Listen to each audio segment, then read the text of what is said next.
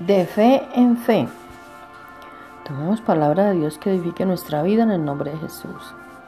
De hecho, en el Evangelio se revela la justicia que proviene de Dios, la cual es por fe de principio a fin, como está escrito, el justo vivirá por la fe. Romanos 1.17. Mi objetivo siempre es vivir de fe en fe. A menudo vas de la fe a la fe, a la duda, a la incredulidad y luego a la fe, a la duda y a la incredulidad. A veces tenemos demasiadas mezclas en la vida.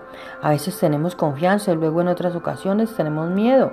Somos positivos y luego negativos. O tenemos fe pero luego tenemos dudas. Esa mezcla es incluso evidente en nuestro discurso. Como vemos en Santiago 10, 3.10, de una misma boca salen bendiciones y maldiciones. Hermanos míos, esto no debe ser así.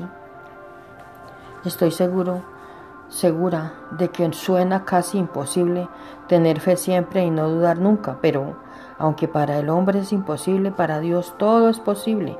Confiemos en Dios nuestro Padre y Creador para que nos ayude a ir de fe en fe y a tener confianza en Él en todo momento.